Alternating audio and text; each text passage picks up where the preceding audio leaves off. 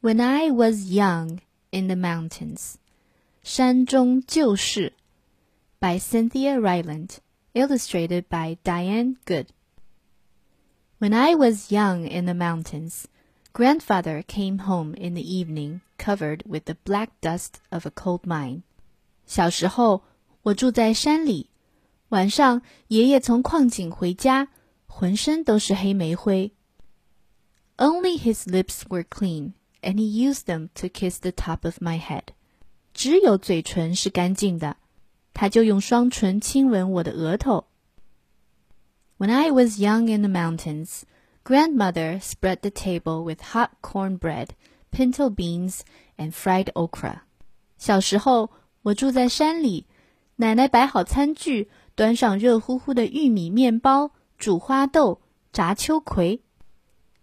Later, in the middle of the night, she walked through the grass with me to the Johnny house and held my hand in the dark. 到了半夜，山林里漆黑一片，奶奶拉着我的手穿过草地去上厕所。I promised never to eat more than one serving of okra again. 我发誓再也不会多吃一份炸秋葵了。When I was young in the mountains, we walked across the cow pasture and through the woods, carrying our towels. 小时候，我住在山里，我们甩着毛巾，走过牧场，穿过树林，来到一片又黑又满是泥沼的水潭。The swimming hole was dark and muddy, and we sometimes saw snakes, but we jumped in anyway. 有时还能看见里面有蛇，但我们还是满不在乎，一头扎进去。 On our way home, we stopped at Mr. Crawford's for a mound of white butter. 回家的路上，我们会停下来去克劳先生的店里买一大块白奶油。Mr. Crawford and Mrs. Crawford looked alike and always smelled of sweet milk. 克劳先生和克劳太太长得像极了，而且他们身上总有一股香甜的牛奶味。When I was young in the mountains, we pumped pails of water from the well at the bottom of the hill and heated the water to fill round tin tubs for our baths. 小时候，我住在山里，我们从山下的井里压出一桶桶的水，把水烧热后。倒进锡制的大圆桶里，洗一个爽快的澡。Afterward, we stood in front of the old black stove, shivering and giggling, while grandmother heated cocoa on top. 我们洗完澡，站在老旧的炉子前，一边打哆嗦，一边咯咯笑个不停。奶奶就在炉子上热可可。When I was young in the mountains, we went to church in the schoolhouse on Sundays, and sometimes walked with the congregation through the cow pasture to the dark swimming hole for baptisms. 小时候，我住在山里。 星期天我们会去学校的教堂，有时也会和教会的人一起穿过牧场，到黑洞洞的深水潭进行洗礼。My cousin Peter was laid back into the water, and his white shirt stuck to him and my grandmother cried.